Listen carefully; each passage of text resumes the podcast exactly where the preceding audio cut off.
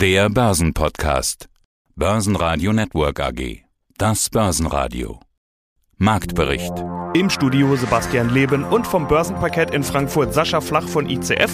Außerdem hören Sie Andreas Scholz von der DV Euro Finance Group zur neuen EZB-Strategie, China-Experte Dr. Mirko Wormuth zur Korrektur bei chinesischen Aktien und dem Didi-Desaster und Wikifolio-Trader Daniel Issing aka Dani Sand zu seiner Strategie mit deutschen Nebenwerten. Sie hören Ausschnitte aus Börsenradio-Interviews. Die ausführliche Version der Interviews finden Sie auf börsenradio.de oder in der Börsenradio-App. Der DAX macht so weiter wie zuletzt. Auf den deutlichen Minustag folgt ein deutlicher Plustag. Das Plus von 1,7% auf 15.687 Punkte macht nicht nur die Vortagesverluste wieder wett, sondern sorgt auch für ein Wochenplus. Zum einen war es der Trend der letzten Tage auf Minus ein Plus folgen zu lassen, zum anderen brachte die positive Wall Street Schwung, zum dritten legten die Schwergewichte VW und BASF überraschend vorläufige Quartalszahlen vor. Diese sind überraschend gut ausgefallen und treiben den DAX. Der ATX in Wien stieg plus 1,4% auf 3436 Punkte. Sascha Flach ist mein Name und ich arbeite für die ICF Bank auf dem Parkett in Frankfurt und wir betreuen derzeit um die 670.000 derivate Produkte. Sascha, momentan ist es als kurzfristig orientierter Anleger eigentlich relativ einfach. Einfach immer am Tag nach Minus auf Plus setzen und umgekehrt funktioniert seit Wochen 1A und sieht irgendwie so aus, als wäre das auch noch nicht vorbei, oder? Das weiß ich nicht. Also man muss halt sehen, wir stehen jetzt gerade hier bei einer 15.500 Punkten. Das ist 300 Punkte unter dem All-Time High. Ich meine, wir waren vor Corona auf einem ganz anderen Niveau und von daher, wenn wir jetzt mal einen größeren Rücksetzer mitnehmen sollten, was meiner Ansicht mal langsam fertig wäre und wir uns mal in so eine Range von 14.200, 13.800 Punkten mal nach unten begeben, was im Prinzip ja auch kein Beinbruch ist. Ja, also da weiß ich nicht, ob wir mit dieser Trading Range, die wir die ganzen letzten Wochen, kann man ja schon sagen, mitnehmen, so weitergeht und wir nicht halt wirklich mal auf so eine 13.8 fallen um mal den Markt ein bisschen zu bereinigen. Und das ist halt, bei den Unternehmen ist es auch im Moment derzeit so, dass immer mehr von diesen, ich will jetzt nicht sagen schlechten Nachrichten, aber halt schon Überraschungen oder stagnierenden Märkten dann doch eher wahrgenommen werden und dann zu Gewinnmitnahmen führen. Dass da vielleicht jetzt gerade mal so alles in allem ein bisschen reinspielt und wir halt wirklich mal einen größeren Rücksetzer bekommen in nahegelegener Zukunft, das mag ich nicht von der Hand zu weisen. Von daher mit der Trading Range, ob die noch so lange gut geht, das werden wir sehen. Gibt ja auch genügend Faktoren, die in irgendeiner Form belasten können. Der Euro-Dollar zuletzt auch noch hinzugekommen. Der war ja, was Bewegung angeht, zuletzt eher so ein bisschen auf dem Abwärtsmodus, aber da scheint sich irgendwie auch gerade so ein bisschen einen Boden gefunden zu haben. Was macht der Euro-Dollar?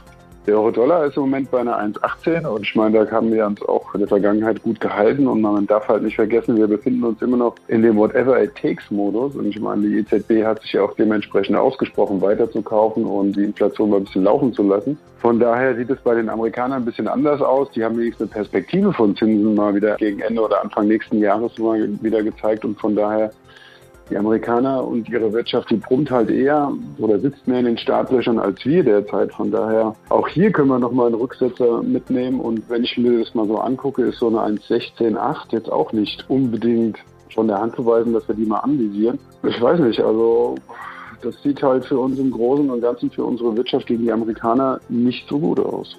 Du bringst mir immer die Most Actives mit, die meistgehandelten Produkte. Lässt sich da denn erkennen, ob die Anleger auf irgendeine Richtung setzen oder ist es vielleicht gerade, weil wir so eine Schaukelbörse haben, immer hin und her schwierig, weil die Produkte so gar nicht erst bis in die Most Actives kommen? Hat ja ein bisschen sowas von, sie liebt mich, sie liebt mich nicht, sie liebt mich, sie liebt mich nicht, ein Tag plus, ein Tag minus. Was, was für DAX-Produkte hast du dabei? Also DAX-Produkte, ja gut, wenn wir, wenn wir mit dem Optionsschein jetzt anfangen, das ist halt die Teufelszeug, was die Anleger hier gehandelt haben die Woche. Und zwar, der läuft heute aus, das ist ein DAX Call 15.300er Strike. Das Ding hat halt einen Hebel von 110 generiert und das ist halt wirklich Teufelszeug. Und das waren schon Profis, die das Ding gespielt haben und halt auch die Bewegung von DAX mitgenommen haben. Kurze Laufzeiten, nah am Strike mit dem Optionsschein macht immer Spaß. Den muss man im Auge behalten und vor allen Dingen, wenn es dann halt mal schief geht, dann darf es halt nicht wehtun. Aber ansonsten sind die Dinge einfach unvergleichlich. Ja, also da gibt es andere Produkte, da werden wir auch noch dazu kommen, aber das Ding ist ein Optionsschein in seiner Naturform, wie er sich bewegt. Ja. Ja, mein Name ist Andreas Scholz, hier vom Finanzplatz Frankfurt von der DFV Euro Finance Group mit unserem wöchentlichen Talk aus Frankfurt vom Finanzplatz. Und wir sprechen über ein ganz wichtiges Thema in dieser Woche, vielleicht das Thema, die EZB mit ihrer neuen Strategie, die sie vorgestellt hat. Und es gibt einen Strategiewechsel, zumindest ein Stück weit. Das Inflationsziel wurde, na, wie wollen wir es nennen, etwas aufgeweicht. Was ist denn die News? Ja, das Inflationsziel heißt jetzt 2% glatt. Ich würde sagen, nicht so ganz glatt, sondern unglatt, das werde ich gleich sagen. 18 Monate kreisten, umkreisten die Tauben. Es sind ja mehr Tauben dort. Ich will nicht sagen, es ist ein Taubenschlag, wäre jetzt böse, aber sehr viele Tauben, den Euro-Tower. Und ein paar Falken gibt es dann auch noch. Wir wissen ja, die Falken sind die, die so ein bisschen strenger sind und die wollen eher die Zinsen schneller anheben. Die Tauben sind für eine lockere Geldpolitik. Ja, das Umkreisen ist nun vorbei. Äh, des Euro-Towers. Jetzt haben wir nach 18 Monaten interner Diskussion. Vor zwei Wochen hat man sich noch in Kronberg getroffen, im schönen Taunus, einen Kompromiss. Meistens sind es ja dann Kompromisse, eine neue Strategie. Bislang war ja die Maßgabe, die Preise, die Inflation soll unter aber nahe 2% sein. Ganz am Anfang hatte die EZB die Strategie, die Preise sollen unter 2% sein, Inflation unter. Dann hatte man ja Angst vor dem Deflationsgespenst und sagte dann unter, aber möglichst nah dran an den 2%. Und jetzt sagt man 2% glatt. Die EZB hat äh, in gewisser Weise eingestanden, dass man unterschiedlich stark reagieren kann. Das heißt, die Zinsen kann man beliebig nach oben anheben, wenn es denn sein muss. Aber nach unten gibt es eine Zinsuntergrenze und die liegt quasi bei der Nulllinie. Und sie sagt aber auch, wir sind bereit, eine gewisse Zeit auch mal eine Inflation von über 2% damit zu tolerieren, wenn es vorher eine Zeit gab, wo die Inflation unter 2 Prozent lag. Also das ist so ein bisschen schwammig jetzt ausgedrückt. Und das lässt natürlich das eine oder andere Hintertürchen offen. So ähnliche Worte haben wir ja vor nicht allzu langer Zeit auch von der Federal Reserve gehört, also dem US-Pendant. Was ist denn der Unterschied? Ja, da muss man dann wirklich ein bisschen näher sich das Ganze anschauen. Das ist jetzt, man könnte sagen, Wortklauberei spannende Frage. Präsidentin Lagarde wurde auch gefragt, ist das nicht so ähnlich, wie es auch die FED macht? Und dann sagt sie, nein, nein, wir sind da ganz anders unterwegs. Naja, so ganz anders ist die EZB nicht unterwegs. Also wir müssen jetzt ganz genau auf die Wörter schauen. Die EZB spricht von einem Tolerieren, das heißt, sie würde eine gewisse Zeit es tolerieren, wenn wir bei 2,1, 2,2, 2,3 Prozent sind, wenn man dann doch wieder runterkommt. Die FED geht da ein bisschen pragmatischer vor, die sagt, wir streben langfristig, ganz wichtig, langfristig eine durchschnittliche Inflation von 2% an. Das heißt, nach Phasen mit niedriger Inflation, also unter 2%, will sie bewusst erreichen, dass die Inflation über 2% auch liegt. Das heißt, wenn wir lange Zeit bei 1,5 sind, will sie die Inflation sogar Richtung 2,5% sich entwickeln sehen, damit sie dann durchschnittlich bei 2% liegt. Wir wissen nicht, was die Fed unter langfristig genau den Zeitraum definiert. Da ist sie komplett flexibel, lässt uns nicht in die Karten schauen. Aber da sagt die EZB, da sind wir ein bisschen strenger unterwegs. Also wir sprechen nicht vom Durchschnitt, sondern wir wollen diese im Grunde glatten 2%, ich sage Klammer auf Klammer zu, die unglatten 2%, wir sind bereit, mal eine gewisse Zeit auch darüber zu gehen. Aber einen durchschnittlichen Satz wollen wir nicht berechnen, sondern wir wollen diese klaren 2% als Zielrichtung haben. Also da muss man wirklich zwischen den Zeilen ganz genau sich die Zielformulierungen anschauen. Gewinner im DAX war VW nach Vorlage der vorläufigen Quartalszahlen. VW hat im ersten Halbjahr 2021 fast 11 Milliarden Euro Gewinn erzielt und die Erwartungen damit deutlich übertroffen. Die Aktie stieg 6,1 Prozent. Der Chipmangel schlägt sich also nicht so deutlich wieder wie befürchtet. Weitere Gewinner im DAX waren MTU mit plus 3,8 Prozent und BMW mit plus 3,7 Prozent, die ebenso wie die anderen Autowerte im VW-Sog mit nach oben gehen. Ebenfalls überraschend Vorabzahlen brachte BASF. Auch die waren überraschend gut. BASF hebt die Prognose an. Sowohl höhere Nachfrage als auch gestiegene Preise stimmen BASF optimistischer. Die Aktie stieg 3,5 Prozent.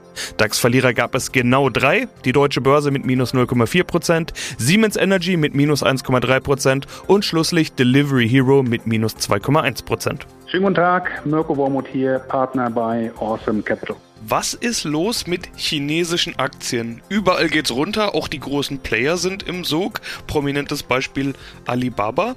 Wormuth, noch in unserem letzten Interview hatten Sie gesagt, Alibaba wird es nie wieder so günstig geben wie jetzt. Ich kann jetzt entgegnen, doch. Nämlich genau dreieinhalb Monate später in unserem neuen Interview. Was ist da los?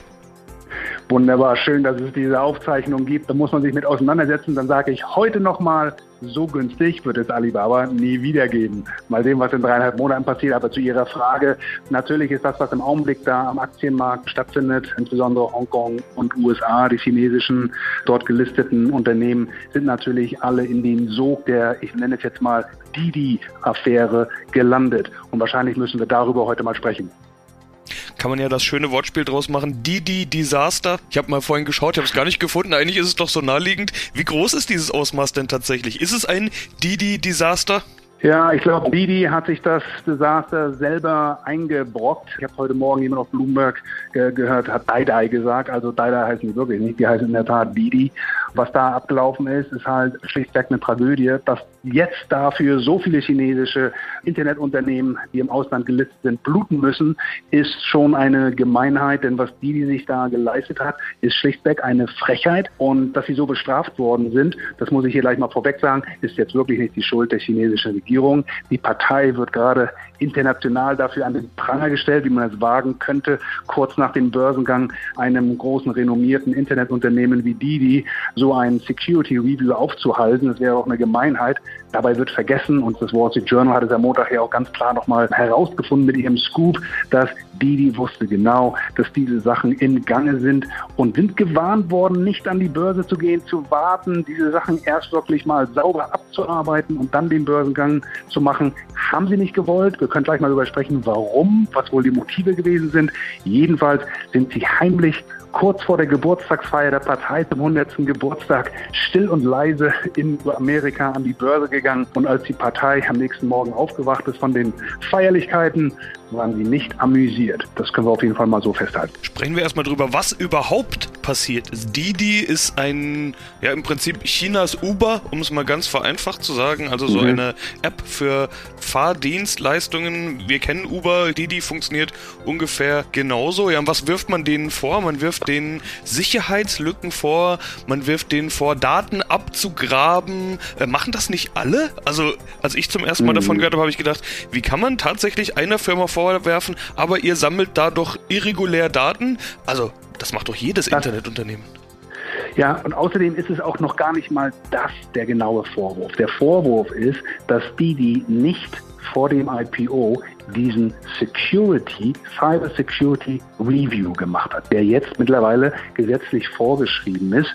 Und worum es ganz genau, um auf die Details mal zu sprechen zu kommen, ging in dieser Angelegenheit war, dass die chinesische Regierung sich Sorgen gemacht hat, dass die, die im Rahmen der Offenlegung des IPOs durch den Prospektus und andere Unterlagen, die öffentlich gemacht werden müssen, in New York, also im Ausland, auch offenlegen musste, wer die Zulieferer von Security Hardware, Servern, Software und so weiter ist. Und das ist in der Tat eine sensitive Information, weil natürlich mit dem Wissen von diesen Vendors diese Vendors indirekt angegriffen werden können, um Zugang zu den Daten von vielen, vielen hundert Millionen Chinesen möglich wäre. Und das sollte in diesem Security Review wirklich unter die Lupe genommen werden, was die, die dann im Zweifelsfall machen könnte, welche Gegenmaßnahmen man treffen kann. Und all das hat nicht stattgefunden und deswegen ist die Regierung schlichtweg sauer. Ja, hallo, Daniel Lissing mein Name. Ich manage das Wikifolio Rimes und komme aus Marburg. Wir sprechen über deine Wikifolio-Strategie im Wikifolio Rimes. 94,6% plus in 12 Monaten hast du erzielt. Vor kurzem, ich hatte kürzlich schon mal reingeschaut, waren es noch über 100%, also eine Verdopplung. Im Schnitt machst du normalerweise 32,7% plus. Mhm. Warum war das letzte Jahr für dich so außergewöhnlich gut? Ja, das letzte Jahr war geprägt natürlich durch die Corona-Krise, die voll eingeschlagen hat im März, April. Und ich hätte damals jetzt auch nicht gedacht, dass wir im Laufe des Jahres uns wieder so schnell erholen werden.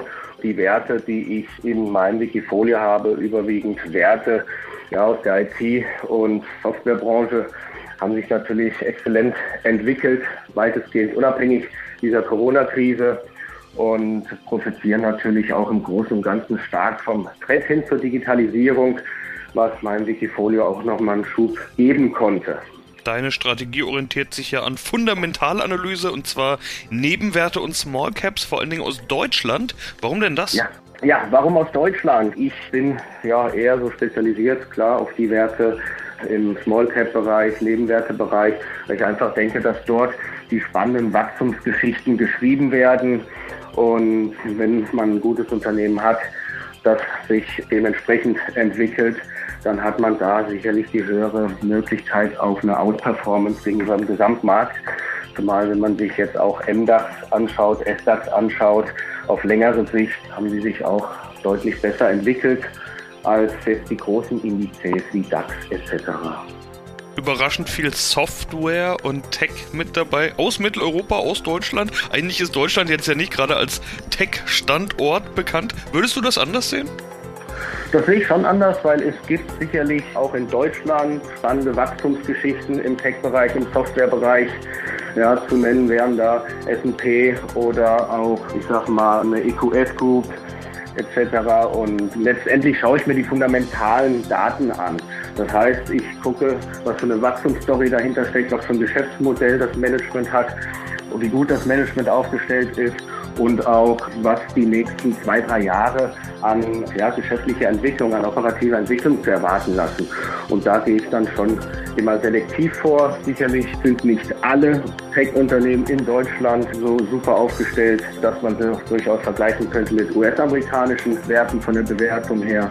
Aber auch hier gibt es natürlich im Rahmen des Stockpickings einzelne Perlen, die es gilt, ausfindig zu machen.